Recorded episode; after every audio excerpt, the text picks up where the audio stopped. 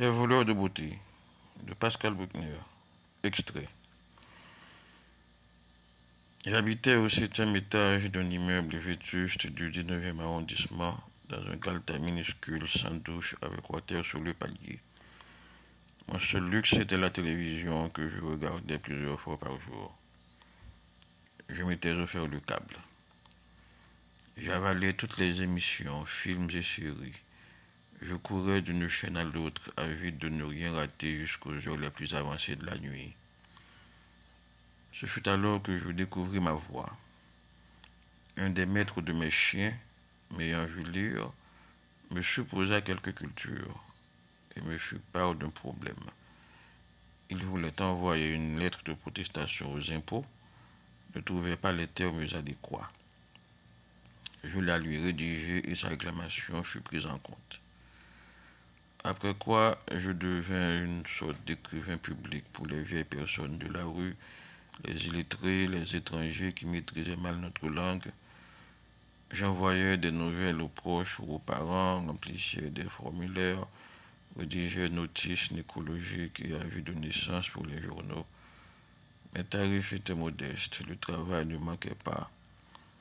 Je me fis une petite réputation dans le quartier et l'on à moi d'arrondissement limitrophe. Mais le vrai déclic fut les lettres d'amour.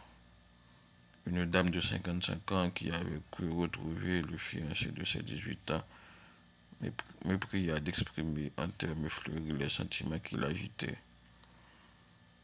Je m'acquittai de ma tâche avec diligence.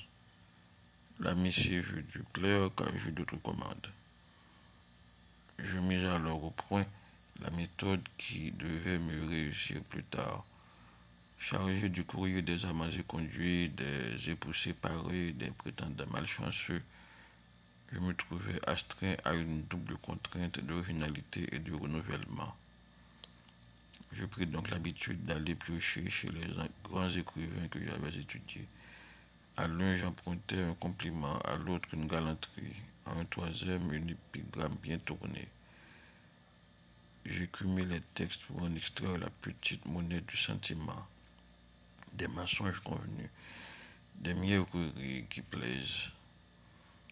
Je construisais pour chaque situation, rencontre, demande à mariage, rupture, une lettre type dans laquelle j'insérais à la manière d'un diamant dans une verroterie, un verre de Baudelaire, une phrase de Proust que je remaniais et retaillais pour l'adapter au contexte. Mes clients y voient avec du feu. Parfois, les membres de même couple me consultaient et je devais prendre garde de ne pas répéter avec l'un ce que j'avais déjà écrit pour l'autre. Des hommes, des femmes venaient me demander conseil, me faire leur confidence. Moi qui n'avais aucune vie sentimentale, je devins la providence des cocus et des délaissés.